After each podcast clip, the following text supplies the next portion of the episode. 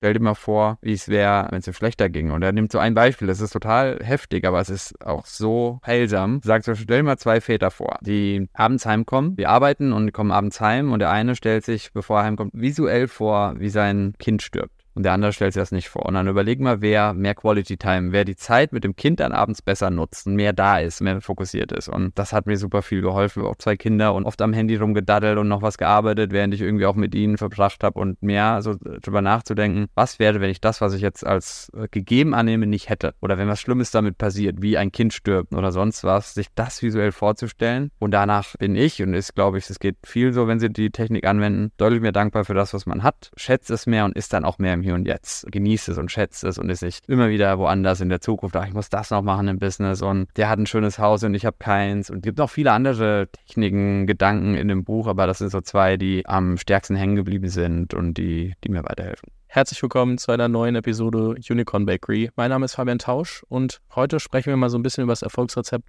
von Blinkist und dementsprechend ist mein Gast Holger Seim. Wir haben, oder wer sich erinnert und, und lang genug dabei ist, weiß, dass Holger vor Ewigkeiten schon mal da war wenn ich, äh, wenn ich überlege, das war irgendwie September 2017 oder so ungefähr die, die Zeit. Ähm, seitdem hat sich viel getan. Ähm, nicht nur bei mir, das ist natürlich auch schön, aber auch bei euch, bei Blinkist. Ähm, ihr seid weiter gewachsen, ihr habt zwischendrin vermeldet, dass ihr profitabel seid, ihr habt inzwischen einen Exit vermeldet. Ähm, die Presse munkelt, dass es sich so um die 200 Millionen bewegt. Ich will keine Währung dranhängen, weil ich mir da immer schwer tue, was es jetzt genau war, was berichtet wurde. Außerdem ist es eh nicht kommentiert worden. Also ist auch egal. Ihr habt an äh, Go1 verkauft, australischer ähm, Anbieter aus dem Education-Segment. Da können wir auch nochmal drüber sprechen, warum das Sinn gemacht hat. Ähm, ja, ich glaube, wir haben einiges zu besprechen. Holger, schön, dass du hier bist. Ja, danke für die Einladung, Fabian. Ich freue mich, wieder hier zu sein. Kaum zu glauben, dass es sechs Jahre her ist. Fast, ne? Das ist schon, ja. schon krass. Ähm, ist aber auch irgendwie schön daran zurückzudenken. Ähm, ich bin damals äh, von von der, von der U-Bahn, die zu spät kam, so hochgesprintet ähm, und äh, war noch außer Puste, als wir irgendwie angefangen haben aufzunehmen. Das weiß ich noch, aber das äh, war so auch eins der ersten, ob so mit Daniel von Flix oder Tarek von About You, so diese tiefer in dieser Startup-Szene drin waren, wo ich das Gefühl hatte, okay, von diesen Leuten möchte ich mehr kennenlernen und äh, ich würde sagen, das hat gut funktioniert. Deswegen auch äh, großes Danke, dass du dir damals die Zeit genommen hast. Sehr, sehr gerne. Der Sponsor der heutigen Episode ist Recap. Recap bietet Startups Finanzierungen an, die ähnlich wie eine Kreditlinie funktionieren und in bis zu 60 Monaten zurückgezahlt werden können. Darüber hinaus haben sie auch ein umfassendes Benchmarking-Produkt entwickelt. Anhand des Benchmarkings mit tausenden Firmen erhältst du ein Rating zur Einschätzung deiner finanziellen Performance in Bezug auf Umsatz, Kundenqualität, Cashflow, Kapitaleffizienz sowie Unit Economics und allgemeine finanzielle Performance. Das gibt dir Aufschluss über deine aktuelle Situation und zeigt dir Bereiche zur Optimierung. Wenn du Recaps Benchmarking Tool nutzen möchtest, geh auf re-cap.com/benchmarking oder klicke einfach auf den Link in den Show Notes. Um das Benchmarking Tool nutzen zu können, musst du lediglich einen Account bei Recap erstellen, deine Daten verbinden und kannst dann deine Zahlen analysieren. Jetzt habe ich dich ja schon wieder verhaftet, also von daher ähm, und wir schwitzen schon wieder und sind aus der Puste, weil es 30 Grad sind draußen. Da, das stimmt, das stimmt. Ähm, erste Frage, so, ich meine, für viele fühlt sich Exit an wie so ein Meilenstein. Viele Gründer gründen, weil sie sagen, okay, da habe ich irgendwann dieses, dieses Liquidation-Event, also so nennt man es wahrscheinlich nicht, wenn man drüber nachdenkt, da habe ich irgendwann Geld auf dem Konto. Ähm, was verändert sich mit so einem Exit? Also fühlt sich das an, als ob so ein Meilenstein erreicht wäre, als ob so eine Aufgabe erfüllt wäre? Was sind so deine Gedanken, wenn du so auf so einen Exit guckst? Ja, für mich war das immer vor dem Exit immer ein riesengroßer Meilenstein. Ich glaube, wie du sagst, für jeden Gründer. Man ist, man macht's, äh, weil man Bock hat, äh, was Großes zu erschaffen, äh, weil man Bock hat, Impact zu haben, aber man, viele von uns machen es auch für den Exit, für die Aussicht, finanziell unabhängig zu sein. Und ähm, das war die letzten zehn Jahre immer ein Ziel, äh, irgendwann mal den Exit äh, zu machen. Und es hat sich erschreckend nach nichts angefühlt. Also es war so eher, äh, Leere klingt falsch, aber es war so, ich dachte, das wird irgendwie so sich ganz, ganz besonders anfühlen. Na, war es einfach ein Verwaltungsakt. Wir haben ähm, einen, US, einen Deal nach US-Law gehabt, das heißt, das Closing war über Zoom. Ähm, das heißt, wir hatten einen Zoom-Call mit ganz vielen Anwälten und ähm, dann hat jeder gesagt, okay, der Deal ist closed und das war's. Und dann bin ich wieder zurück an den Schreibtisch gegangen, habe weitergearbeitet und ähm, habe mir davor auch immer gesagt, der Prozess hat ja acht Monate lang gedauert und hatte Höhen und Tiefen und es war nicht klar, ob wir am Ende einen Deal haben und immer wieder äh, äh, den Sto Stoiker in mir, beschworen und gesagt, mein Alltag wird sich nicht ändern, egal ob wir Blinkist verkaufen oder nicht. Mein Alltag ähm, mit zwei Kids wird sein, ich stehe morgens früh auf, mache Frühstück, ich gehe zur Arbeit, ähm, versuche da das Beste aus mir und meinem Team rauszuholen und ähm, abends es ins Bett und dann geht es am nächsten Tag wieder weiter. Und ähm, welche Zahl da auf dem Konto steht, ist eigentlich egal. Ich habe vorher gut verdient, äh, konnte mir eine gute Wohnung äh, zur Miete leisten in Berlin. Wir können in die Urlaube fahren oder fliegen, die wir wollen.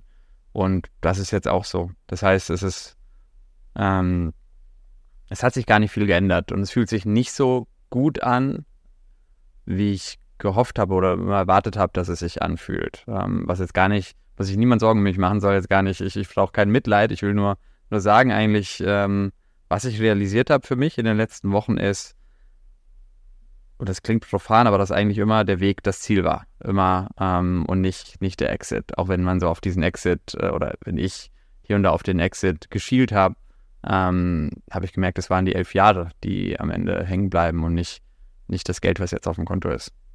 Hast du dir schon Gedanken gemacht, was jetzt dann der Weg ist?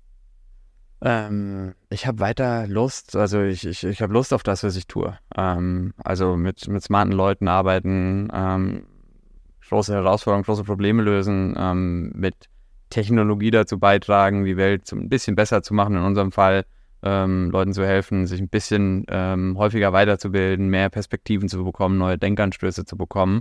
Das ist eine Vision, die, ähm, die macht mir Spaß. Äh, äh, ich habe das Gefühl, wir tun was Gutes und wenn wir was Gutes für unser Business tun, mehr Kunden gewinnen, äh, unsere Umsätze steigern, tun wir gleichzeitig auch was Gutes für die Kunden, weil die bezahlen ja nicht äh, aus Spaß, sondern weil sie den Wert davon ähm, bekommen.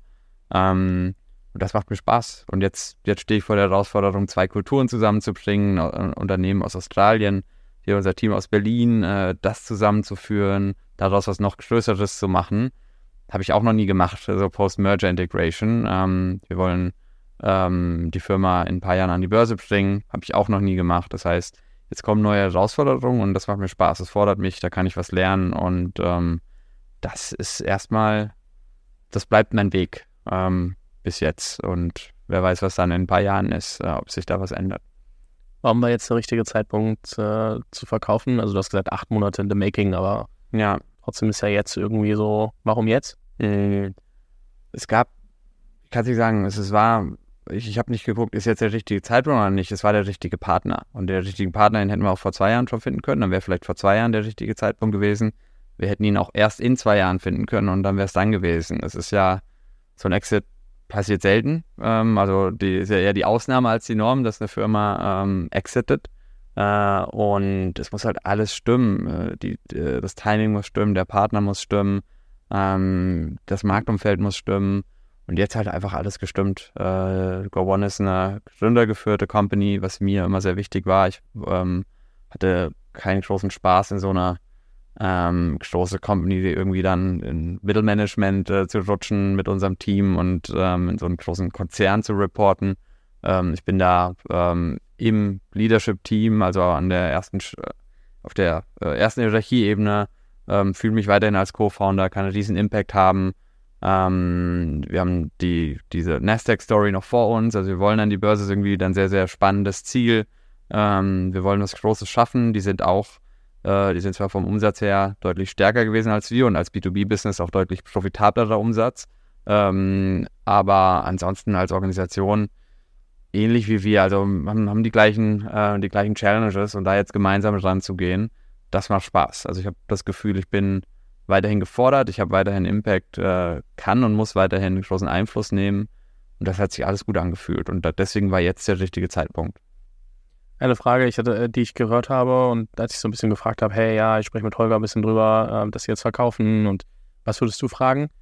Und äh, da kam irgendwie häufig das Thema äh, Generative AI auf oder AI an sich. So ist das Geschäftsmodell überhaupt noch valide? Braucht es überhaupt in ein, zwei, drei Jahren noch? Kann das nicht AI komplett ersetzen?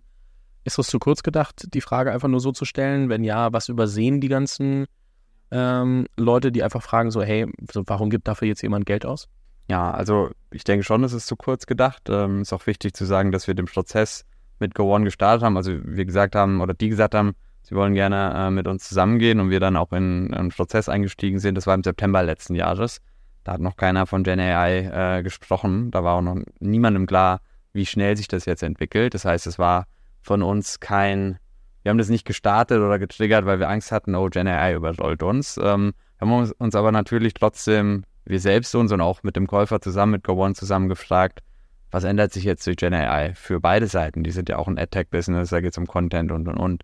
Ähm, was ändert sich dadurch? Und sind äh, zum Schluss gekommen, wir sehen mehr Chancen als Risiken. Natürlich wird der Content, den wir machen, Bücher in Blinks, Shortcasts, ähm, der wird ein Stück weit commoditized. Mit Gen AI können ähm, wird es immer einfacher, das, das, das zu generieren at scale und in einer guten Qualität. Ähm, wenn man ehrlich ist, war das aber schon immer so. Also es gibt ja schon, gab schon immer ganz, ganz viel Content auf YouTube, auf Wikipedia, in Blogs. Ähm, Content war nie Mangelware und auch guter Content. Ähm, die Schwierigkeit ist, dass äh, wir kein Habit äh, generieren, um regelmäßig zu lernen. Es ist einfacher, einen Song auf äh, Spotify zu hören, eine Serie auf Netflix zu gucken, irgendwas zu machen, was mehr entertaining ist. Und Weiterbildung lernen ist nicht so entertaining. Es ist eher so, äh, ist dein Gemüse anstatt Schokolade. Ähm, und ähm, deswegen kommt es viel mehr auf die UX an. Ähm, wie, äh, wie, wie, wie bauen wir eine User Experience?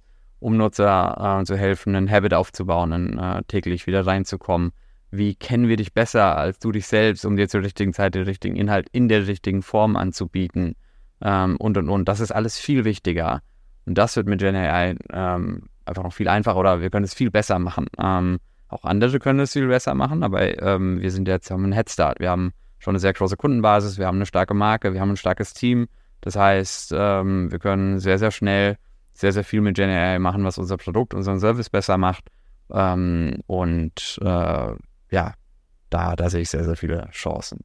Ich glaube nicht, dass jetzt so eine Firma wie OpenAI auf, am Ende alles macht. Also ich, ich sehe nicht, äh, wie wir ähm, in der Welt leben, dass dann am Ende hast du deinen einen Chatbot von äh, zum Beispiel ChatGPT und da machst du dann alles. Ich glaube, die machen die Foundation, genauso wie Apple den App Store macht, ähm, machen die die Foundation, das Large Language Model und dann äh, werden sich darauf vertikale, vertikale Player setzen, die eine starke Marke haben, die das LLM so nutzen und so trainieren, dass es für ihr Vertical äh, passend ist. Ähm, und wir wollen einer der Player werden, die sich dann vertikal für das Thema Ed Education und Lifelong Learning draufsetzen. Und ähm, das wird spannend. Das wird eine spannende Herausforderung. Wenn wir in den sechs Jahren wieder reden, haben wir es entweder geschafft oder vielleicht auch nicht. Aber ähm, ich glaube, das ist unabhängig von dem Verkauf dann. Wie denkt ihr dann äh, intern über, über KI? Ich meine, am Ende, du hast ja gesagt, okay, ihr könnt damit Sachen besser machen. Ähm, hinterfragt ihr alle Prozesse? Bis zu welchem Grad hinterfragt ihr eure Prozesse? Bis zu welchem Grad sagt ihr, okay, dadurch können wir ganz neue Dinge eigentlich auch machen, über die wir vorher gar nicht nachgedacht haben? Ja. Also es gab so einen Moment, da war ich, ich war voll konsumiert von diesem Prozess, ständig mit Anwälten gesprochen und ähm, irgendwann mal aufgetaucht und gemerkt, so Moment mal hier, dieser ganze Gen AI-Zug fährt gerade mit Volldampf an uns vorbei. Wir machen irgendwie gar nichts. Wir müssen, brauchen eine AI-Strategie ähm, und hatte da so eine Session mit meinem Leadership-Team, wo ich diese Sorgen ähm, geäußert habe und die anderen hatte gesagt, wir machen das schon überall. Also die ganzen Teams embracen das schon. Jeder, äh, super viele haben sich einen Account geholt und haben geguckt, wie kann ich das bei der Erstellung von Blinks äh, verwenden. Wir hatten Pilotprojekte äh, Text-to-Speech, also mit ähm, AI-generierten ähm, Stimmen ob die schon besser klingen, wie man die trainieren kann, dass sie so gut sind wie richtige Stimmen. Ähm, wir haben das in einem äh, Feature Blinkist AI, wo du anstatt einfach nur einen Titel zu suchen, eine Frage stellen kannst und dann kriegst du einen Guide oder, oder ähm, äh, Vorschläge mit Kontext, ähm, die deine Frage beantworten. Also das Team hat überall da, wo man AI sinnvollerweise anwenden kann, haben die, ähm, die Leute in den Teams angefangen, es anzuwenden. Und ohne, dass wir irgendwas vorgeben, ohne dass wir sagen, da müssen wir jetzt rein oder da. Ähm, das heißt, wir gucken uns da schon sehr, sehr, ja, end-to-end -end an.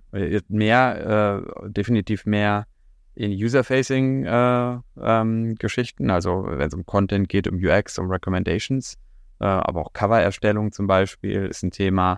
Ich weiß jetzt nicht, wie stark unsere Entwickler schon mit der AI arbeiten, ob sie äh, quasi dann noch selbst Code schreiben oder die AI nutzen als Co-Pilot. Da bin ich nicht tief genug drin. Ähm, können natürlich immer schneller sein, also vielleicht müssen es noch mehr machen, aber das, äh, wenn ich irgendwann nicht mehr sage, dass, äh, dass äh, Entwickler schneller entwickeln müssen, dann bin ich, glaube ich, der Falsche.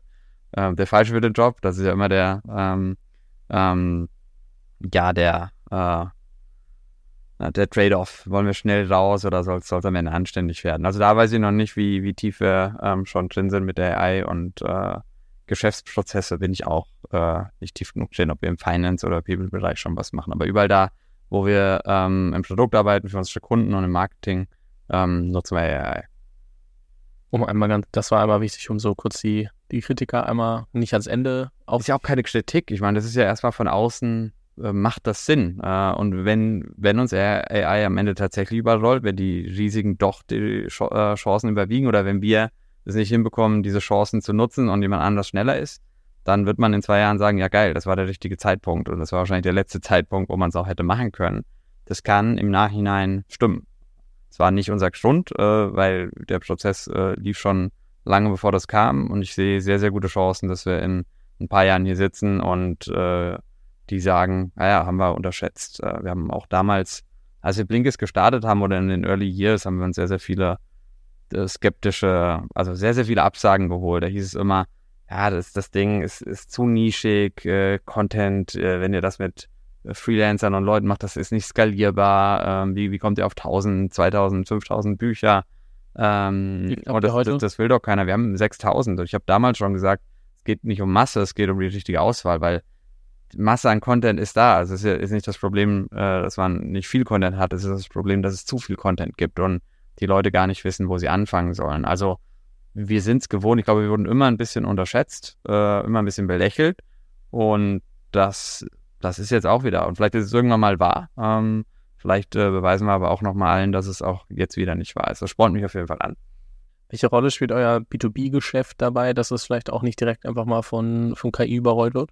Hm, das B2B-Geschäft hat weniger was mit äh, KI zu tun. B2B ist super wichtig geworden für uns. Es ist sehr schwer, ein Konsumermodell ab einer bestimmten Größe zu skalieren. Wir kämpfen wie jedes andere äh, Abo-Modell auch mit Churn. Das heißt, Leute sagen, sie wollen und machen es ein Abo und dann schaffen sie trotzdem keinen Habit aufzubauen und dann kündigen sie das Abo wieder. Und je größer man wird, umso mehr Leute absolut gesehen kündigen das Abo.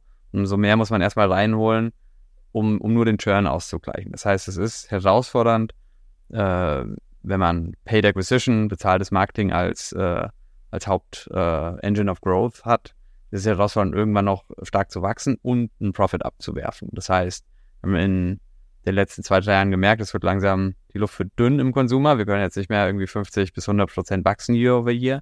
Ähm, und haben dann angefangen, jetzt im Nachhinein vielleicht ein bisschen zu spät, ich hätte es gerne vorher gesehen, ähm, dann angefangen auf B2B nicht zu shiften, aber B2B zu erweitern, weil B2B hast du deutlich, am Ende deutlich bessere Unit Economics. Ähm, du kannst, die, die, die Firmen bleiben länger dabei, du hast teilweise einen positiven Churn, weil du, ähm, weil du upsellen kannst. Ähm, und wir haben B2B gestartet, weil eben, weil wir da vom Businessmodell her uns ein bisschen freischwimmen konnten. Und ähm, das war sehr wichtig. Das ist jetzt auch mit GoOne sehr wichtig. GoOne ist ja ein B2B-Player, wir sind Consumer-Player.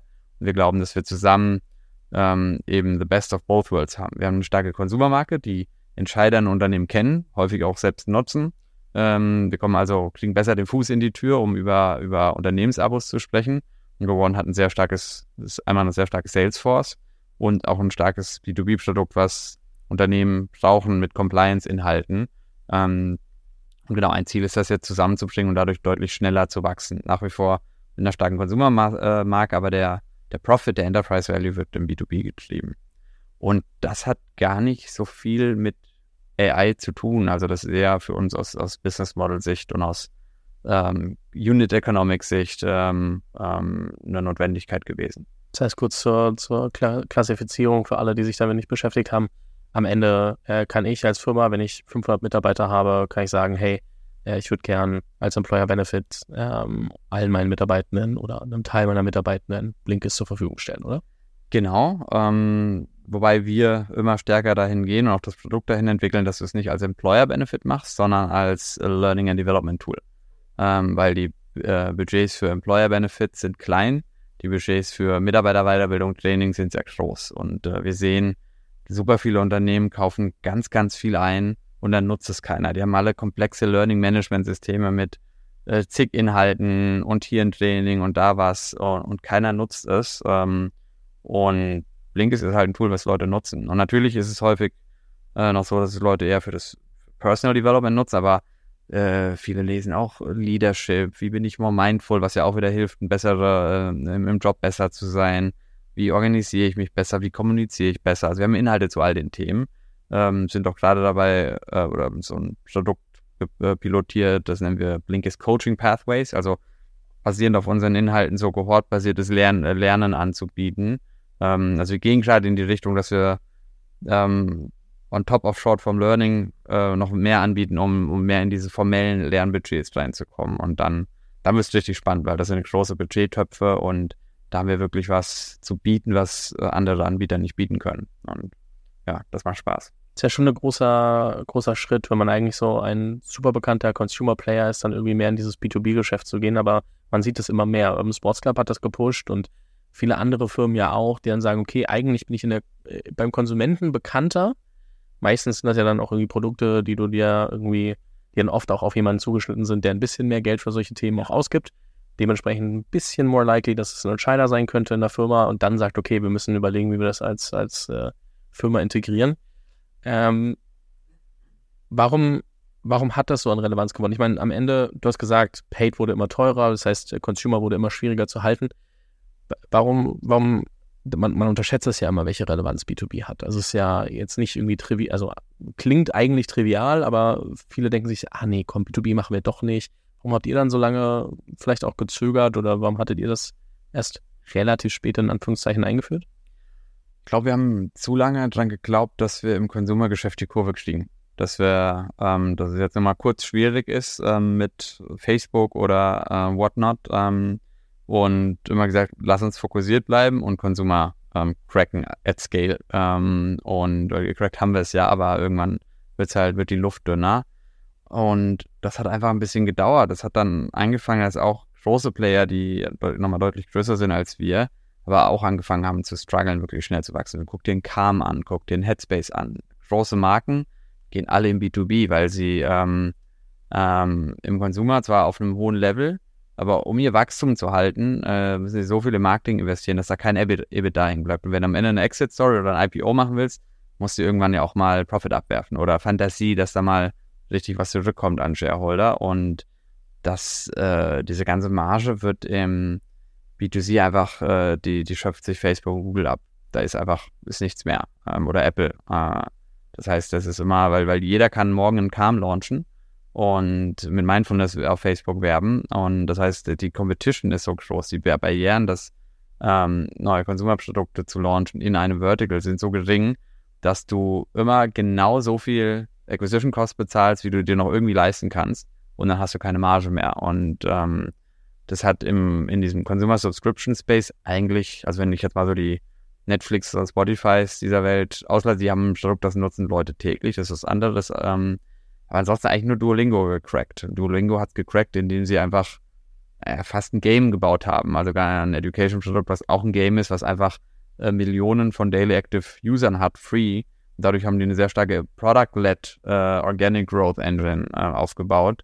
Ähm, und die sind deswegen nicht so stark von Facebook, Google und Co. abhängig und, und können das weiter und der, auf dem Scale ähm, wachsen ohne, ohne B2B. Und alle anderen sehe ich äh, früher oder später in B2B gehen. Weil B2B hast du dann Eintrittsbarrieren. Da musst du, brauchst du eine gewisse Marke, du musst am Ende die Entscheider kennen, du brauchst eine Salesforce.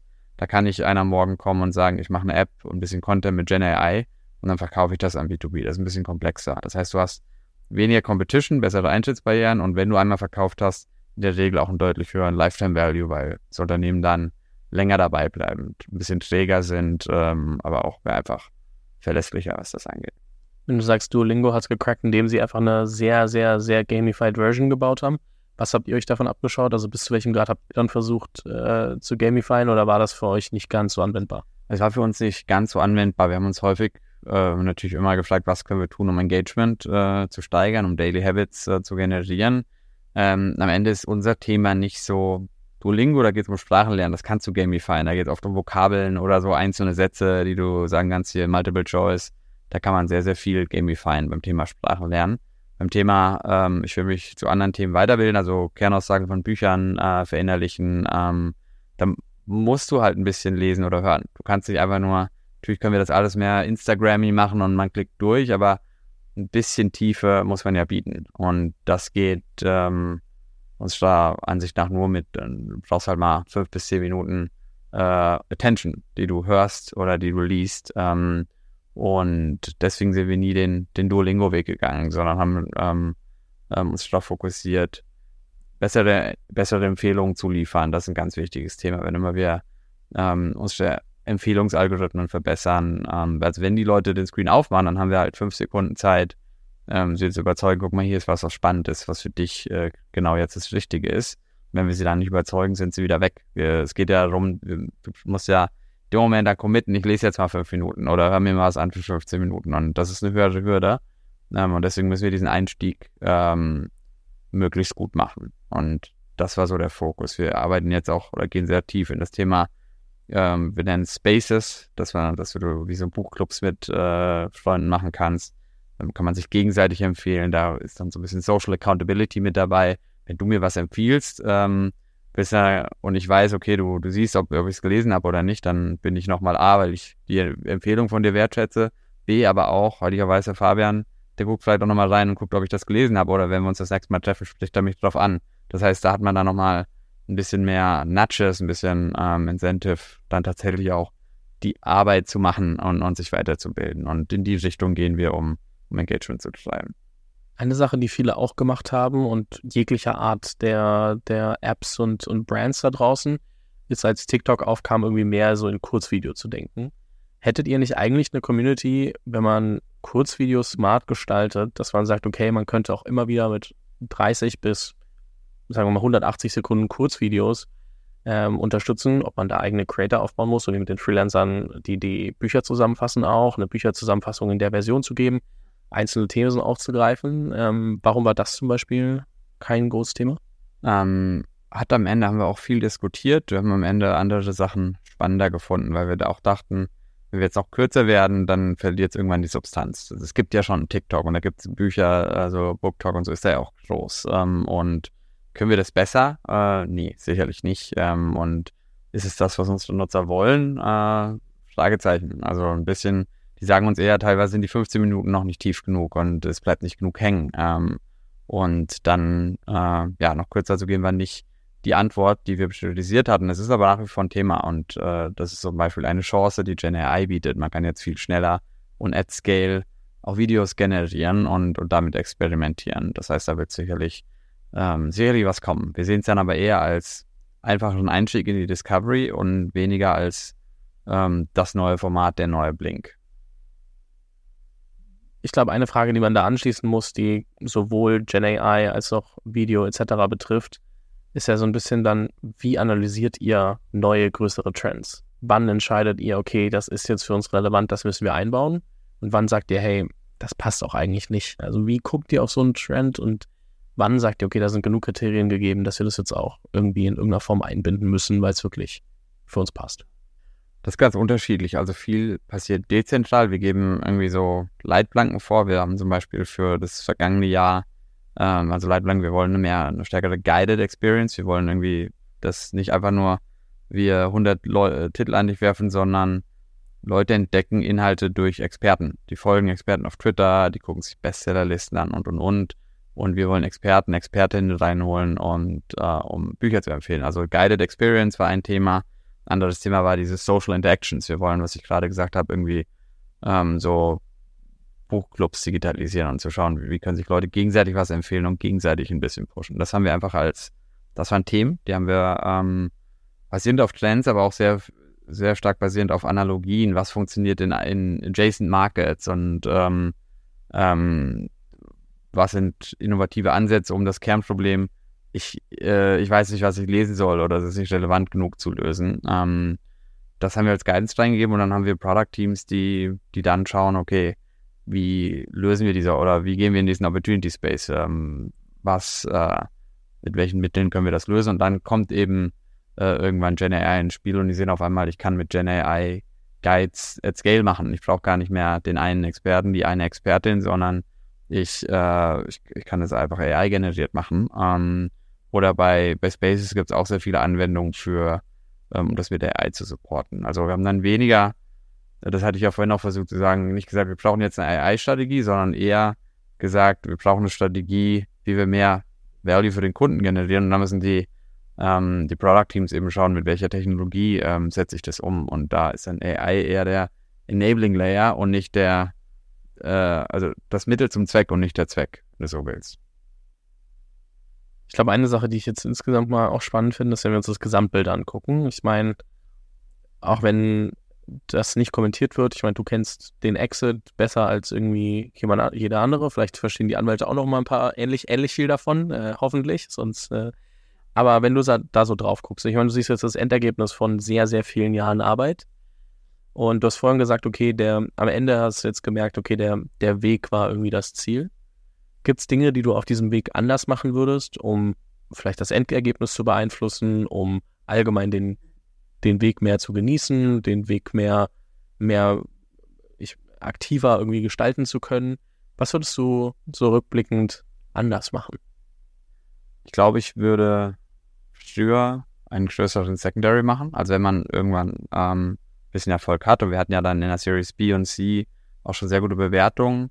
Ähm, und glaube, ich wäre in den vergangenen Jahren ein besserer Manager gewesen, wenn ich einmal einen guten Secondary gemacht hätte, mit dem ich, keine Ahnung, ein Häuschen für meine Family hätte kaufen können. Ähm, weil ich war jetzt in den letzten Jahren, ähm, wir haben ja wirklich was, was Tolles aufgebaut mit Blinkist, äh, super viele, also super viele Kunden, eine starke Marke, ähm, eine gute Kultur, viele Mitarbeiter, die gerne für uns arbeiten. Und ich habe gedacht, das ist eigentlich eigentlich könnte ich zufrieden und stolz sein. Ich verdiene gutes Einkommen. Ich habe das aufgebaut äh, als einer von äh, vier Gründern ähm, und alles gut. Und trotzdem hatte ich, habe ich gemerkt, dadurch, dass ich nie, nie wirklich substanziell was rausgenommen habe, gab es auch immer so, wenn es ein Problem in der Firma gab, ist es ziemlich schnell so auf das Privatleben übergeschlagen. Also ich hatte, klingt irrational, aber so, so, hat sich alles existenziell angefühlt, weil ich dachte, oh, oh Gott, oh Gott, vielleicht kriege ich hier nie was raus. Und dann habe ich halt schon so bin in einem kleinen Dorf groß geworden und irgendwie habe ich so das Gefühl, ich muss irgendwie, will irgendwie mal ankommen und für, zum Ankommen gehört für mich dazu,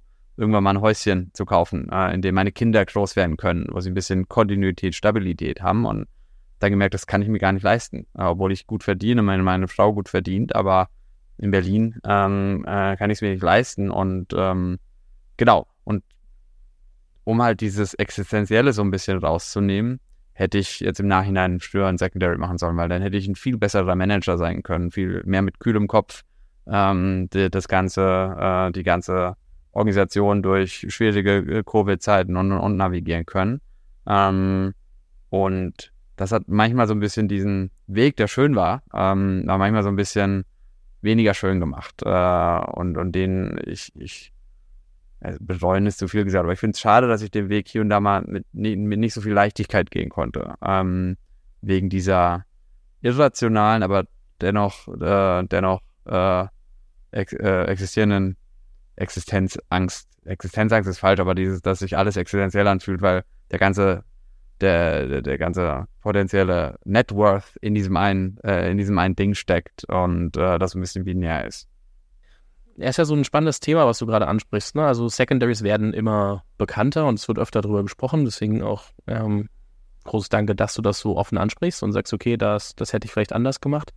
Gleichzeitig hat man ja auch immer so ein bisschen das Gefühl von, hättest du jetzt ein bisschen mehr Secondaries gemacht und guckst dir jetzt das Excel-Ergebnis an und sagst dann so, ja, aber ich hätte ja dann äh, auch noch mehr Geld rausholen ja. können glaube ich, also wahrscheinlich äh, denkt man es dann immer so, wenn man äh, nicht genügend Bücher über äh, äh Stoizismus oder whatnot gelesen hat, aber ähm, ich glaube schon, dass die, ich sag mal, die erste Million einen deutlich höheren Grenznutzen hat äh, als die zweite oder für mich, weil für mich ist es gar nicht das Geld, das Geld ist eine Nummer auf dem Konto.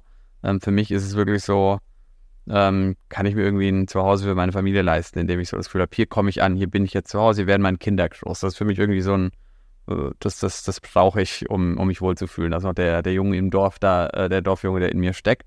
Ähm, und das, das möglich zu machen, das wäre wahrscheinlich so, hätte mich einfach komplett erleichtert und, ähm, äh, und hätte mir einen sehr großen Grenznutzen verschafft. Und dann später, ob ich dann später im Exit eine Million mehr oder weniger äh, rausgenommen hätte, hätte sich hoffentlich, hätte hoffentlich dann nicht mehr so viel Unterschied gemacht, äh, weil, weil der Alltag ändert sich ja nicht, nicht durch eine Nummer auf einem, ähm, auf einem Konto. Wir machen unsere Urlaube äh, wie bisher, die können wir jetzt ein bisschen schöner machen, wenn wir wollen, aber wollen wir das? Also äh, wir gehen fahren oft mit Freunden in Urlaub, die äh, und wir fahren dann in die gleichen Hotels und sagen jetzt nicht nur, weil wir es uns leisten können, machen wir jetzt auf einmal äh, das Upgrade und dementsprechend ja, ähm, glaube ich, äh, hoffe ich, dass ich, es ist ja alles sehr hypothetisch, aber hoffe ich, dass ich, es ist ja jetzt auch noch, ich meine, ich habe jetzt auch noch sehr viele Shares und ich hoffe nicht, dass ich äh, irgendwie in fünf Jahren denke, ach, hätte ich mal das gemacht oder das, dann hätte ich jetzt noch mehr. Ich hatte mich mit einer mit einer Person äh, getroffen, die auch viele Leute mit Vermögen berät und der hat mir gesagt, Holger, du bist jetzt reich. Äh, das Einzige, was du jetzt noch falsch machen kannst, ist, sich vom Geld besitzen zu lassen. Also ähm, das Geld, was ich auf dem Konto habe, gibt mir jetzt Freiheit und äh, hat mich wirklich äh, mir ins Gewissen geredet, so lass dir die Freiheit nicht nehmen. Also mach keinen Scheiß jetzt, äh, dass du dich wieder gefangen fühlst. Äh, keine Ahnung, indem du das Geld irgendwie mit Risiko anlegst und dann geht das Risiko nicht auf und dann fühlst du dich in fünf Jahren äh, wie eine Wurst, weil das, weil das wieder verzockt hast oder weil du was verloren hast davon.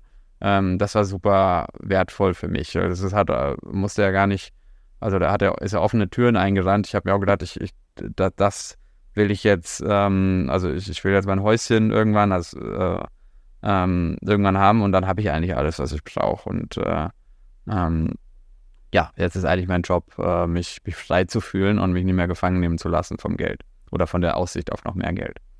Mit Recap Benchmarking hast du die Möglichkeit, dich anhand verschiedener KPIs mit Tausenden von Unternehmen aus deiner Branche zu vergleichen. Du kannst tief in deine Finanz- und Geschäftskennzahlen eintauchen und anhand der Analysen potenzielle Verbesserungsmöglichkeiten identifizieren, um an die Spitze deiner Branche zu gelangen. Gleichzeitig kannst du mit dem Simulator die potenzielle Entwicklung deiner KPIs visualisieren und verstehen, ob deine aktuelle Strategie dich zum gewünschten Ergebnis bringt. Da deine KPIs täglich anhand eurer Unternehmensdaten aktualisiert werden, behältst du auch immer den Überblick. Solltest du dich für das Benchmarking-Tool interessieren, geh einfach auf re-cap.com slash benchmarking oder klicke auf den Link in den Show Notes. Erstelle einen Account und schon kannst du loslegen. Du hast gerade schon diverse Male angesprochen, dass du dich äh, mit, mit äh, ich weiß gar nicht, wie man es auf Deutsch sagt, Stoik? Stoik? Ja. Stoiker, Stoiker, Stoiker, Stoiker glaube ich. Ja. Viel, viel auseinandersetzt. Ja. Welche Prinzipien davon, ähm, also Vielleicht sagst du einmal ein, zwei Sätze dazu für alle, die sich damit noch nicht auseinandergesetzt haben, was Stoik eigentlich ist und wie du dich, also oder was du davon für deinen Alltag vielleicht auch übernimmst und, und gelernt hast. Ja, also es ist eine, äh, ja, ich glaube, eine griechische Denkschule äh, von äh, den alten Griechen, von den Stoikern, die sich damit beschäftigt, wie kann man irgendwie ein glückliches ähm, Leben führen. Äh, und ähm, ich habe da ein, zwei Bücher gelesen, die von Irvine eins, ich habe den Titel vergessen, aber es war, hat mir ein guter Freund, der Sievert von Amboss, ich glaube, der war auch mal bei dir. Ja, ähm, ja.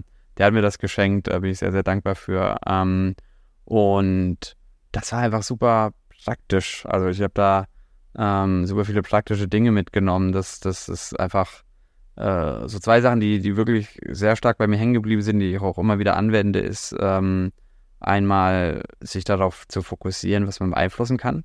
Und da gibt es so eine schöne Metapher, ähm, wenn du Tennis spielst, du kannst nicht beeinflussen, ob du gewinnst. Du hast keinen Einfluss, also du kannst beeinflussen, du hast am Ende, ähm, ob du gewinnst, hängt davon dem Gegner ab. Und wenn dein Gegner besser ist als du, dann hast du keinen Einfluss darauf, dann verlierst du. Du kannst nur Einfluss darauf nehmen, dein bestes Tennis zu spielen und sich so ein bisschen frei zu machen von den Dingen, die man nicht beeinflussen kann und sich auf die Dinge zu fokussieren, die man beeinflussen kann. Das, äh, das hilft mir sehr viel. Also ich fokussiere mich häufiger darauf, mein bestes Tennis zu spielen und bin weniger fixiert auf das Outcome dann, ob, ob, ob das Outcome dadurch kommt oder nicht. Ähm, ein anderes Tool ist negative Visualisierung, dass man eigentlich, uns geht es ja allen gut, wir leben in Deutschland, äh, wir leben nicht in einem Land, in dem Krieg ist, wir verdienen alle gut, gut genug Geld, wir haben hier eine hier schöne Wohnung und ähm, ich habe das Glück, äh, zwei gesunde Kinder, eine Frau, die ich liebe, äh, keine Krankheiten in meiner Familie. Ähm, also geht es nach allen, allen Maßstäben gut. Und trotzdem fühlt man sich manchmal äh, nicht so gut, weil es im Business nicht gut läuft oder weil man irgendjemand sieht, der äh, noch mehr Erfolg hat. Ähm, und um das so rauszukriegen, ähm, äh, ist für mich, äh, gibt es so ein Tool negative Visualisierung. Stell dir mal vor, wie es wäre, äh, wenn es dir schlechter ging. Und er nimmt so ein Beispiel, das ist total heftig, aber es ist auch so heilsam. Du sagst so, stell dir mal zwei Väter vor, ähm, die abends heimkommen. Äh, die arbeiten und kommen abends heim und der eine stellt sich, bevor er heimkommt, immer vor, visuell vor, wie sein äh, Kind stirbt. Und der andere stellt sich das nicht vor. Und dann überleg mal, wer mehr Quality Time, wer die Zeit mit dem Kind dann abends besser nutzt und, und mehr da ist und mehr, äh, mehr fokussiert ist. Und ähm, genau, das, das hat mir super viel geholfen, weil ich auch, also gerade dieses Beispiel, ich habe auch zwei Kinder und oft dann, oft am Handy rumgedaddelt und noch was gearbeitet, während ich irgendwie auch mit ihnen verbracht habe und mehr so drüber nachzudenken, was wäre, wenn ich das, was ich jetzt als äh, gegeben annehme, nicht hätte. Oder wenn was Schlimmes damit passiert, wie ein Kind stirbt oder, ähm, oder sonst was, sich das visuell vorzustellen. Und danach bin ich, und ist, glaube ich, es geht viel so, wenn sie die Technik anwenden, deutlich mehr dankbar für das, was man hat, schätzt es mehr und ist dann auch mehr im Hier und Jetzt äh, und, und, und genießt es und schätzt es und ist nicht immer wieder woanders in der Zukunft, ach, ich muss das noch machen im Business und der hat ein schönes Haus und ich habe keins und dies und das. Und ähm, gibt auch viele andere Techniken, Gedanken in dem Buch, aber das sind so zwei, die am stärksten hängen geblieben sind und die, die mir weiterhelfen. Eine Sache, die ich so ein bisschen mit Stoik verbinde, aber nicht 100% sage, sie kommt daher. Ähm, was mir immer wieder auffällt, und das ist erstmal, ich sage jetzt mal in Anführungszeichen, ein Negativbeispiel, ohne jemandem damit zu nahe treten ja. zu wollen, was ich gleich sage. Ähm, ich habe das Gefühl, in Berlin und äh, in der Startup-Szene, gerade in der früheren Phase, ist das Ego vieler Leute extrem krass an Paper Value zum Beispiel gebunden. Ja. Also meine Firma ist X wert und deswegen bin ich ein krasser Typ. Wir machen X und X Umsatz und deswegen, wir haben so und so viele Leute und deswegen. Ja. Und ich habe das Gefühl, viele Menschen und äh, auch viele, die ich in den Podcast einlade, die so das irgendwann mal geschafft haben, sich davon zu entkoppeln, mit denen, von denen kann man viel, viel, viel mehr lernen, weil sie halt diesen Schutzschild von wegen, wenn ich jetzt einmal sage, dass irgendwas nicht zu 100% äh, perfekt ist, dann bröckelt mein eigenes Ego, mein eigenes ja. Selbstbild, weil es hängt ja eigentlich noch an diesem Erfolg und alles. Hattest du diese Phase auch, dass du selbst irgendwie dein, dass du gemerkt hast, okay, dieser Erfolg, den wir haben, egal auf welcher Stufe das damals war, ähm, der bestimmt auch so ein bisschen meine Laune und wenn was schief läuft, dann, dann merke ich, das ähm, passt überhaupt nicht mehr und wenn ja, wie hast du dich dann ja. entkoppelt über die Zeit? Also ich bin zum Glück niemand, der sich so stark vergleicht oder der so ständig denkt, oh, der, der hat ein schöneres Haus, der hat ein besseres Business. Also ich hatte wenig getriggert, dass andere vielleicht besser sind. Ähm, ich war auch nie, äh, war jetzt auch nie irgendwie sehr umsatz- oder kundengetrieben, dass ich dachte, guck mal, wir sind jetzt da, da oder da. Das hat mir nie was gegeben. Ich bin da eher äh, bescheiden, demütig, äh, da nie einen großen, also natürlich freut es mich, wenn Leute kommen und sagen, ey, geil, was du mit Blinkist aufgebaut hast, das macht mich stolz, das freut mich, aber es ist nicht so, dass ich danach, äh, danach eifer. Also ich bin ja auch nicht sehr präsent auf LinkedIn oder gehe nicht so auf Konferenzen oder auf Speaker-Engagements, das brauche ich alles nicht. Äh, da würde man natürlich Bestätigung bekommen, aber das ist gar nicht, gar nicht so meins. Ähm, was für mich immer schon viel wichtiger war, äh, war so das Feedback der Leute, mit denen ich daran arbeite. Also geben mir meine Mitarbeiter, sehe ich, geben mir die Mitarbeiter gutes Feedback, haben die Spaß an der Arbeit, haben die das Gefühl, sie machen was Geiles und erreichen mir was. Ich, ich will, ich will auch Erfolg haben. Also ganz, ich bin sehr, sehr erfolgsgetrieben. Mir geht es schlecht, wenn ich den Meilenstein nicht erreiche, aber nicht, weil ich dann denke, ich bin schlechter als Person XY oder, ähm, sondern einfach, weil ich so, ich will erfolgreich sein. Ich will irgendwie schon mir, vielleicht auch der Welt beweisen, guck mal, ich kann's oder guck mal, wir, wir, sind erfolgreich. Das treibt mich so, die, die, äh, ich will Dinge erreichen. Ähm, aber das ist ja so aus einem inneren Antrieb heraus. Also ich fühle mich schlecht, wenn wir unsere Ziele nicht erreichen, aber nicht, weil ich denke dann, dass uns irgendjemand äh, blöd findet, weil die kriegen das ja gar nicht mit, ähm, äh, sondern eher, das kommt so aus mir raus. Ich, hab, ich will gewinnen und nicht, nicht verlieren, für mich, um es mir zu beweisen. Ähm, Woher kommt das? Gute Frage. Äh, wahrscheinlich irgendwie tief in der Kindheit äh, verbuddelt. Ähm, äh, ich habe, ähm, das habe ich auch im anderen Podcast letztens erzählt. Ich hatte, ähm, hatte als äh, ähm, als Kind, ich bin mit äh, geboren ohne ohne ein richtiges Ohr auf der einen Seite und hatte da so meine Probleme als Kind so mit Selbstbewusstsein, weil ich anders war, äh, weil ähm, und vielleicht habe ich da was mitbekommen. Also ich war nie bei einer Therapie, aber wenn ich mich selbst therapieren müsste, würde ich sagen, vielleicht da da hatte ich was, das war anders, das äh, war ich nicht sehr selbstbewusst als Kind in der Jugend. Und das ist jetzt eine Überkompensation. Jetzt denke ich so, jetzt will ich es allen zeigen oder will ich es mir zeigen, dass ich ähm, dass ich es dass ich's doch kann. Vielleicht ist es das, vielleicht ist es ähm, auch einfach nur Genetik. Es gibt ja Leute, die sind kompetitiver oder die sind, haben irgendwie so mehr Antrieb für das eine und dann gibt es andere Leute. Also ich will da gar nicht so viel, also ich, ich will da gar nicht so viel reininterpretieren. Es ist am Ende egal, wo es, auch ein Stück weit egal, woher es kommt. Das ist eine Eigenschaft, die, die mir Drive gibt, die mir hilft, äh, die mich manchmal dann natürlich auch nervt, weil, weil sie mich unglücklich macht, wenn ich es nicht erreiche. Ähm, aber äh, alles in allem, glaube ich, habe ich, kriege ich mehr Positives von dieser Eigenschaft als Negatives und äh, habe jetzt wenige Momente, wo ich mich richtig schlecht fühle, weil ich das Gefühl habe, ich bin, bin nicht gut genug, sondern ähm, ich eher also mein, mein größter Struggle in den letzten Jahren war eher ein Business und Kinder ähm, unter einen Hut zu bringen. Also beidem gerecht zu werden, ein guter Papa zu sein, gute Beziehungen zu meinen Kindern aufzubauen, guter Partner zu sein, also das auch irgendwie halbwegs aufzuteilen zwischen meiner Frau und mir und gleichzeitig noch ein guter CEO für Blinkes zu sein, der das Team mitnimmt äh, durch, äh, durch äh, schwierige Zeiten und ähm, genau, das waren diese, dieser Struggle, diese Belast, diese Mehr Mehrfachbelastung, das war in den letzten Jahren sicherlich das, äh, das, was mir mehr Probleme bereitet hat, als jetzt diese innere, ich will, will erfolgreich sein und will, will, will gewinnen. Wie bist du oder was war für dich dein Weg, damit umzugehen und zu sagen, okay, ich krieg das irgendwie alles unter einen Hut? Da muss ja für dich wahrscheinlich auch Strategien, Taktiken, Gewohnheiten, je nachdem, was, was es ist, aber entwickelt haben, um das irgendwie unterzukriegen. Nee, also um, Brute Force. Tatsächlich einfach nur Augen zu und durch. Es war, ähm, also ich hatte das Glück, dass meine Frau viel geschultert hat, was Kids und Family angeht. Also sie hat deutlich mehr die Familie zusammengehalten als ich. Er hat mir ähm, hat mich natürlich auch äh, oft daran erinnert, dass ich auch mehr machen soll. Also hat das jetzt nicht einfach so, so gemacht, aber hat es am Ende trotzdem gemacht.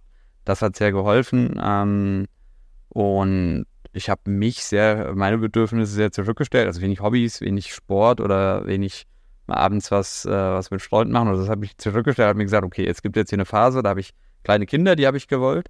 Und ich habe das Business, das habe ich auch gewollt. Und ich äh, will das auch. Ähm, und das, das füllt jetzt halt meinen Alltag schon zu 120 Prozent. Und dann gibt es jetzt halt mal nichts anderes für die Phase. Und die geht auch wieder vorbei. Irgendwann sind die Kinder in der Schule und äh, irgendwann kommt auch wieder, komme ich wieder mehr oder kann wieder mehr, mehr andere Sachen machen. Und das kannte ich konnte ich eigentlich meistens so gut wegtun. Also die Strategie war, das mir zu sagen und danach zu sagen, das ist jetzt so und muss ich mich auch nicht rumheulen, das ist meine Wahl. Ähm, Kinder sind meine Wahl, will ich nicht anders und ich hätte ja auch sagen können, ich gehe bei Blinkist äh, und das ist mir zu viel und ich will mehr Zeit mit meinen Kindern, mehr Zeit mit meiner Frau, aber ähm, will ich auch, wollte ich auch nicht. Ich hatte Bock auf die Challenge. Ich wollte es äh, ähm, wollte das, das erfolgreich zu einem Abschluss bringen oder zu einem Punkt. Und ähm, ähm, von daher habe ich das, ja, das konnte ich so gut managen für mich. Und dann halt einfach, einfach auch viel arbeiten oder viel ähm, morgens um sechs aufstehen, mit den Kids äh, Frühstücksroutine, die in die Kita bringen, dann durchballern und abends äh, Abendessen mit den Kids und dann oft nochmal zwischendurch E-Mails machen das war halt äh, der Alltag. Äh, jetzt nicht sehr, nicht keine gute Work-Life-Balance, aber am Ende die wichtigsten Sachen habe ich untergebracht. Das heißt viel Verzicht auch über die Jahre? Verzicht im Sinne von Verzicht auf Zeit mit Freunden, Verzicht auf Sport, Verzicht, auf Me-Time auf jeden Fall und auch ein Stück weit Verzicht auf Zeit, so, so Quality Time in der Partnerschaft. Ähm, ja, ich habe von vielen Eltern mit zwei kleinen Kindern. Also das ist jetzt auch nichts Exklusives für, für Gründer. Das haben auch ganz normal berufstätige Eltern mit zwei kleinen Kindern, die nicht Oma und Opa in der Stadt haben. Das ist, äh, das, das ist, das ist die Regel, nicht die Ausnahme. Von daher muss man da jetzt nicht, also Verzicht klingt so, das klingt so schwer. Es ist so, ich glaube, es ist ganz normal. und äh, muss man halt, äh, da muss man durch. Also da will ich jetzt gar nicht äh, will ich jetzt gar nicht dramatisieren oder schwerer, äh, äh, schwerer klingen lassen, als es ist. Es ist tough, aber äh, so ist es für alle Eltern mit Kindern, die arbeiten. Eine Frage, die sich, glaube ich, viele Gründer immer wieder stellen, ist so dieses, wie sehr sollte ich mich aktuell stressen? Also ist es, nehmen wir an, ich komme zum selben Ergebnis. Will ich dann ein oder zwei Jahre früher zu diesem Ergebnis kommen oder würde ich es auch in Kauf nehmen, wenn ich ein bisschen mehr Me-Time, Zeit mit Freunden etc. habe, erst 2025 meine Firma an äh, Go One zu verkaufen. Wenn wir nur mal davon ausgehen, dass das Ergebnis dasselbe wäre. Und mit allem, was du heute weißt, so von wegen, ja, dass du gesagt hast, okay, Weg ist das Ziel, es hat sich gar nicht so, im Gefühl gar nicht so krass viel verändert in, in erster Linie. Würdest du sagen, du würdest dir ein bisschen mehr Zeit nehmen für ähm, dich, für Freunde oder würdest du es genauso wieder machen? Ich könnte jetzt sagen, ja, würde ich, aber dann würde ich es ja auch jetzt machen. Ich mache es jetzt immer noch und jetzt bin ich halt vom äh, Regen in die drauf. Jetzt machen wir eine Post-Merger-Integration. Ich bin, ähm, ich mein, die haben jetzt viel Geld für uns bezahlt. Äh, ich habe auch, ich habe am Ende mit entschieden oder habe am Ende entschieden, ähm, dass wir das machen. Ich fühle mich verantwortlich für das Team. Ich fühle mich aber auch jetzt, fühle auch eine gewisse Verantwortung äh, für den Käufer, für Andrew. Der hat viel Geld bezahlt. Der muss natürlich auch sein Board beweisen, dass es eine gute Entscheidung war. Also ich will jetzt auch delivern äh, für ihn, für den Käufer, für das Team. Ähm, das gut zu machen. Das heißt, es geht jetzt weiter. Ähm, und ähm, deswegen, äh, ich glaube, so die meisten Unternehmer, die ich kenne, wir, wir lieben einfach den Job zu sehr und wir lieben die Arbeit und das ist der Grund, warum wir am Ende äh, zehn Stunden am Tag reinhauen und nicht äh, nichts anderes. Also ähm, natürlich gibt es all die Dinge, dass irgendwann so ein Team dich vor sich her, also eine Organisation ein Eigenleben entwickelt und du, du eher getrieben wirst, als dass du der, der, ähm, der Entscheider bist, der das einteilen kann. Ich kann ja sagen, ich will Sport machen, aber dann kommen halt drei Curveballs äh, rein aus der Organisation und dann ähm, und dann muss man halt die Entscheidung treffen, mache ich jetzt trotzdem Sport und kümmere mich später drum oder nicht. Und ich bin halt niemand, der, wenn, wenn er sieht, hier ist ein Feuer, da ist ein Feuer, kann ich mich nicht entspannen und Sport oder dann habe ich Sport oder Me-Time, aber bin eigentlich im Kopf trotzdem will an Schreibtisch, um das zu lösen. Und das ist, das, ähm, ja, gesund ist es nicht, aber gleichzeitig ist es ein Teil von mir und ich habe jetzt nicht, nicht genügend Ambitionen, das rauszutherapieren. Also ich glaube immer, solange ich bei Blinks, aber immer wenn ich in einem Team arbeite, wird es so sein. Und äh, für mich ist eher die Lösung, wenn ich mal eine, eine Pause oder wenn ich mal das nicht mehr machen will, dann muss ich, dann, dann, dann darf ich keinen Management-Job machen, weil ich will, wenn ich ein Team führe, dann fühle ich mich für das Team verantwortlich. Was auch gar nicht gesund ist. Es ist jetzt gar, klingt vielleicht toll, aber es ist gar nicht so, sollte man nicht machen. Äh, ähm, aber dann so, so tick ich und dann will ich nicht, dass es gut wird. Dann will ich erfolgreich sein, um den Erfolg zu haben für mich. Ich will aber auch äh, das gut machen fürs Team. Und dann bin ich halt sofort in dieser, in diesem Hamsterrad ähm, und kann nicht gut abschalten mit Sport oder oder. Und deswegen ja, ist es für mich so, ich äh, versuche mich da so durchzuschlagen. Ich versuche jetzt ein bisschen mehr Sportroutinen ähm, zu machen, aber das versuche ich auch schon länger und manchmal klappt es besser und dann gibt es mal wieder Wochen wie diese, wo es nicht klappt und ähm, ja, it's all good.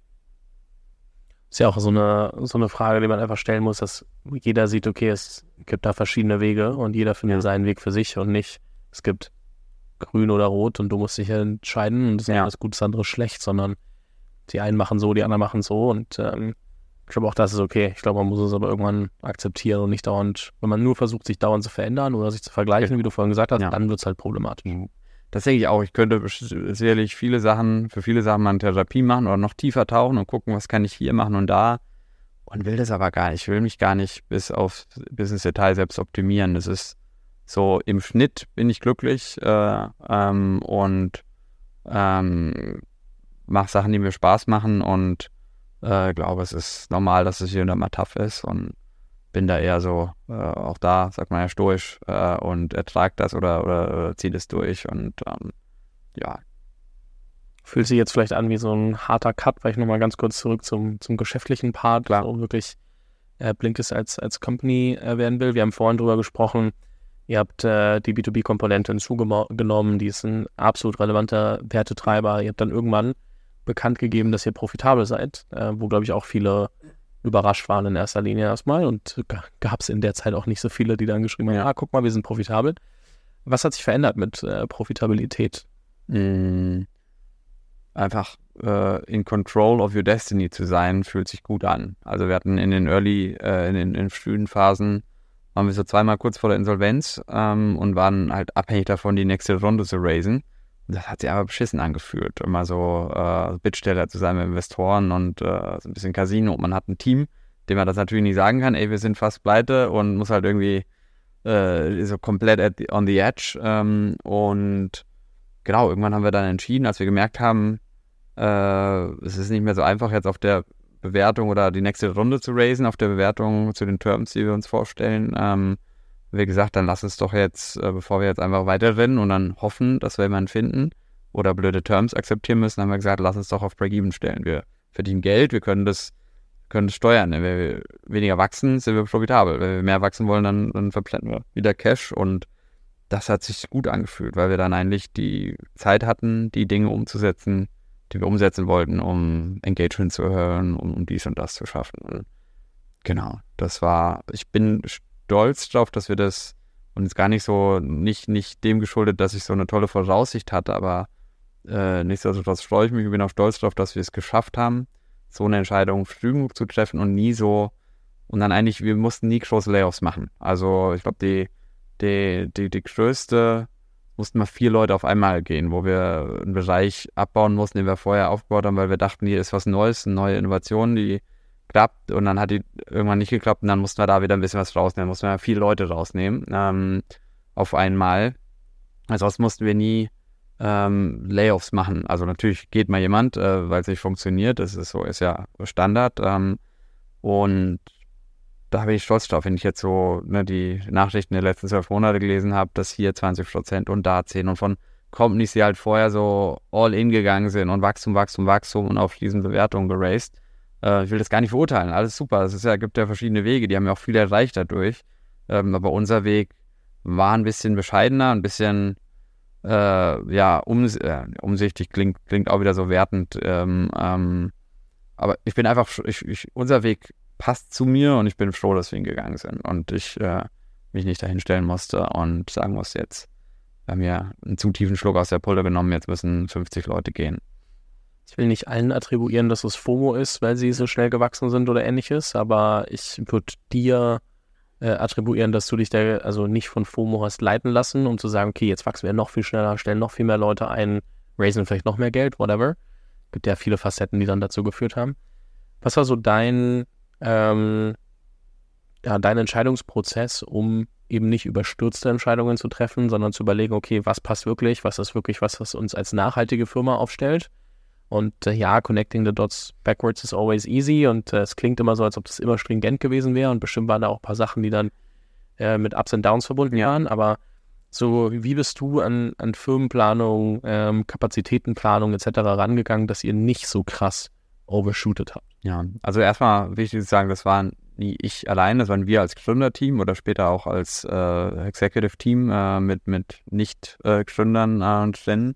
Und ähm, wir hatten diese frühe Erfahrung, wo wir fast pleite waren. Also das war so ein defining Moment für uns, für uns wo wir alle gemerkt haben, im Gründerteam, das fühlt sich nicht gut an, wenn wir von Investoren abhängig sind. Ähm, das, das gab es und dann hatten wir irgendwann mal so einen leichten Prozess gemacht. Also wir hatten ja Series B und C geraced und hatten dann irgendwann nochmal die Märkte getestet, ob wir noch mehr kriegen zu einer höheren Bewertung und da dann aber ziemlich schnell gemerkt, ist gerade nicht, äh, weil, weil wir die Fantasie, dass wir in, in einem Consumer-Space äh, weiterhin verdoppeln können, haben andere nicht gesehen. Haben wir dann auch irgendwann später, also wir haben es dann in einem Jahr, hat sich das, ein Jahr später hat sich auch bestätigt.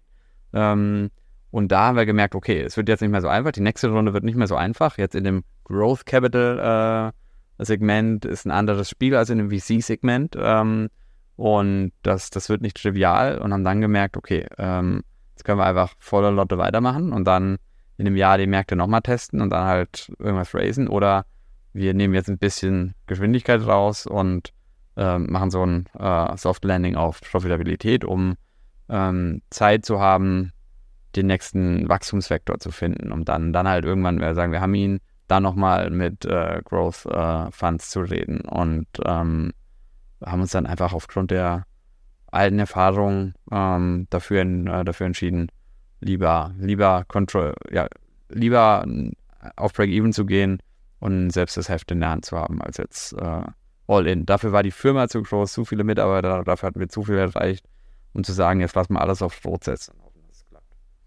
Das war wahrscheinlich dann auch trotzdem wieder der Case, den du vorhin angesprochen hast, mit es war halt trotzdem All Eggs in One Basket und man muss halt auch einfach gucken, dass das Ding nicht ähm, vielleicht so links ja, Ja, vielleicht war es das auch. Also es war sicherlich, dass man halt als Gründer, ich glaube, wenn man äh, Secondaries macht, ist man danach auch incentiviert, mehr Risiko zu gehen, weil, weil das Risiko ein bisschen losgelöster von der eigenen äh, ähm, ähm, Existenz oder von einem eigenen äh, Geldbeutel ist. Ähm, gleichzeitig glaube ich ja, wir waren, ähm, hätten, hat, war bei uns auch immer die Komponente, okay, wir haben hier auch ein Stück weit Verantwortung für das Team, was wir aufgebaut haben und sollten damit jetzt nicht komplett zocken äh, und verantwortungslos umgehen, ähm, weil ja, Leute entlassen mal, es ist nötig, aber macht nie Spaß. Und ist einfach, vor allem wenn es wenn es einfach nicht klappt, dann ist es okay, aber wenn, wenn man einfach eine unternehmerische Entscheidung getroffen hat, die nicht aufgeht und äh, wenn man gezockt hat und dann müssen am Ende 20, 30 Leute gehen, weil, weil man sich verzockt hat, ähm, das äh, finde ich, äh, fühlt, ja, hätte sich nicht gut angefühlt. Und deswegen sind wir da eher ein bisschen konservativer reingegangen. Ich meinte auch eher, dass es in dem Fall vielleicht sogar ja. nicht positiv war und so eine positive Konnotation zumindest bekommen kann. Ja. Ohne dass man sagt, okay, das eine oder das andere ist richtig, sondern dass es einfach in dem Fall super, super hilfreich sein kann. Mhm. Eine Sache, die ich spannend finde, und ähm, da bin ich gleich gespannt, ob du mir darauf antwortest. Ähm, ich habe äh, letztens mit Giro Decker hier aufgenommen mhm. und äh, die haben für eine Milliarde an, an SAP verkauft, äh, Signavio, und wir haben sehr akut über Zahlen und so gesprochen. Er hat mir auch gesagt, dass von dieser 1 Milliarde 180 Millionen an Mitarbeitende gingen, also 18 Prozent des Exit-Volumens. Ich fände es mal ganz spannend. Also ich glaube, weil es für viele Gründer teilweise schwer ist, ähm, das selber zu begreifen und ähm, wir reden immer über ESOP und wir sagen, ja. das ist wichtig und wir verteilen ESOP-Pools. In jeder Runde werden die aufgefrischt, aufgestockt etc. Ähm, kannst du grob sagen, in welcher Größenordnung in Prozent vom, ja. vom Exit sich so ein ESOP-Pool am Ende bewegt hat? Ja, klar. Wir haben also, wir hatten einen Pool für alle Mitarbeiter, das war uns wichtig. Äh, den haben wir leider recht spät umgesetzt, auch auf, aus verschiedenen Gründen haben wir es nicht früher hinbekommen, äh, aus Borddynamiken, aber am Ende hatte jeder Mitarbeiter, jede Mitarbeiterin Shares und jeder hat was verdient beim Exit. Das hat sich sehr gut angefühlt, einfach, dass jeder profitiert. Ähm, bei uns waren es ganz 18 Prozent. Das waren irgendwas zwischen 10 und 15. Die genauen Zahlen habe ich jetzt nicht. Ähm, genau. Ähm, das, äh, wir haben klassisch ein Jahr Cliff, vier Jahre Vesting mit einer Acceleration. Das heißt, viele haben dann auch, obwohl sie noch gar nicht vier Jahre dabei waren, accelerated und ihr volles Paket bekommen. Und ähm, da waren sehr viele sehr happy, auf jeden Fall. Okay, spannend. Ich finde es auch einfach gut darüber kurz zu sprechen, dass die Leute ja. merken, okay, da passiert dann auch was, wenn diese Dynamiken in place sind. Ich glaube schon, also es ist auf jeden Fall, ähm, ich, ähm, ja, also es ist, äh, ich, ich glaube generell in Deutschland gibt es noch zu wenig Shares für Mütter. In den USA ist es, äh, ähm, sind die, wenn man sich die Cap Tables anguckt, sind deutlich mehr Optionen draußen. Mitarbeiter werden auch immer alle zwei Jahre noch wieder ähm, aufge, äh, aufgefrischt. Da ist halt einfach mehr Nachfrage von den Leuten da. Hier in Deutschland sind und, und Investoren machen es möglich, weil die geben dann auch die Pakete frei. Ähm, in Deutschland äh, sehe ich das sowohl bei Investoren die Kultur, also die sind da noch nicht proaktiv genug. Das heißt, da muss man eher als Gründer noch fragen und sagen, können wir ähm, eher so für die Mitarbeiter verhandeln. Ich glaube, in den USA ist es, äh, kommt es auch mehr von Investoren. Und dann ist es aber auch so bei Mitarbeiterinnen und Mitarbeitern, die verfordern das. Also die, die schätzen es nicht so stark wert. Die sagen dann trotzdem, ich will hier mein sehr hohes Gehalt ähm, und aber auch noch Shares. Also weil, weil die Shares sind ja nichts wert. Oder, ist auf der einen Seite vernünftig, so zu tun, als wären die Shares nichts wert. Das Gehalt sollte schon stimmen, aber ähm, wenn die Wertschätzung für Shares nicht da ist, dann macht es auch keinen Sinn, sie auszugeben, weil dafür ist es zu wertvoll. Ähm, und da, glaube ich, das, da wird es wird noch ein paar Jahre dauern, bis die Kultur in Deutschland ähm, äh, von, von beiden Seiten, Investoren, Gründer, Mitarbeiter von allen Seiten, bis wir da amerikanische Verhältnisse haben. Weil ich glaube, in den USA ist es ja über 20 Prozent in der Regel, ähm, was Mitarbeiter halten. Kann ich ehrlicherweise gar nicht einschätzen. Fühlst dich mal US-Investoren Ja, muss ich auch mal, vielleicht bin ich auch komplett auf dem falschen Dampfer, aber das habe ich so irgendwann mal abgespeichert. Wenn jetzt, nehmen wir an, ich wäre Seed Series A Founder mhm. und ähm, ich kann jetzt nicht mal ein Vertical nennen oder so, darum geht es ja, ja, gar nicht, aber was wären so Punkte, die du mir generell mit auf den Weg geben würdest für, für meine nächsten zwei, drei, vier, fünf, viele Jahre? Gute Frage. Wie ich weiß ja vorhin gesagt habe, uh, enjoy the ride. Der Weg ist das Ziel. Also mach es dir so uh, gemütlich, dass es Spaß macht. Egal, uh, ob am Ende ein Exit kommt oder nicht, weil der Exit wird sich nicht so, nicht so das nicht so das, das, das krasse Event sein, was dich mit Freude überschüttet, wie du denkst, äh, jetzt vielleicht. Äh, das ist zumindest meine Erfahrung. Habe ich auch von anderen äh, Gründern nach dem Exit gehört. Ähm, und dass ja niemand bringt dir die Zeit, wie du die jetzt hast, ein cooles Team aufzubauen, dass du einfach stolz auch darauf bist, auf was du geschaffen hast, unabhängig von welche Zahl da am Ende mal dran steht. Ich glaube, it's all about people. Ähm, für mich war, ich habe ja gesagt, die, vorhin dieser Moment des Exits, dieser Zoom-Call, der hat sich nach nichts angefühlt. Wir haben am nächsten Tag ähm, dann oder haben es an dem Tag noch im Team kommuniziert und am nächsten Tag dann hat das Team so eine spontane Party gemacht. Und da waren so viele lachende Gesichter, die stolz waren, an so einer Geschichte mitzuwirken, die excited waren, was da jetzt kommt äh, mit Go One. Und das hat sich geil angefühlt. Also die, das Feedback der Leute, die Freude, der Stolz der Leute. Also ich glaube, ein Exit, wo sich am Ende das Team äh, wo das Team toxisch ist und sich das Team eher verraten fühlt und nicht mitgenommen fühlt, äh, hätte mich, glaube ich, eher in die Depression gestürzt. Also ja, et, ähm, ähm, kümmert euch um die Leute, dass ihr ein cooles Team habt, macht das schön für euch, für die Leute und guckt nicht nur auf den kommerziellen Erfolg. Es muss irgendwie beides stimmen, äh, damit es Spaß macht. Ähm, das sind so, ja, und vieles habe ich ja schon gesagt, aber das ist jetzt sehr individuell geprägt. Äh, ähm, wenn, wenn er ab einer bestimmten Größe ist, ist es, glaube ich, sinnvoll, nicht mehr alles auf eine Karte zu setzen, sondern auch sich der Verantwortung bewusst zu sein, die man für sein Team hat und ähm, nicht immer nur diesem Investorenmantra all in und hier Unicorn und äh, lass mal voll schocken, weil die müssen sich am Ende nicht vor das Team stellen und sagen, hat nicht geklappt, tschüss. Ähm, und äh, da so ein bisschen, ja, auch eine Verantwortung als Unternehmer äh, sich, sich bewusst machen, finde ich, ist ganz wichtig. Das, ja, das macht ja auch Spaß, dass man ein bisschen mehr macht als nur äh, für seine, für sein Portemonnaie wirtschaften. Eine letzte Frage noch.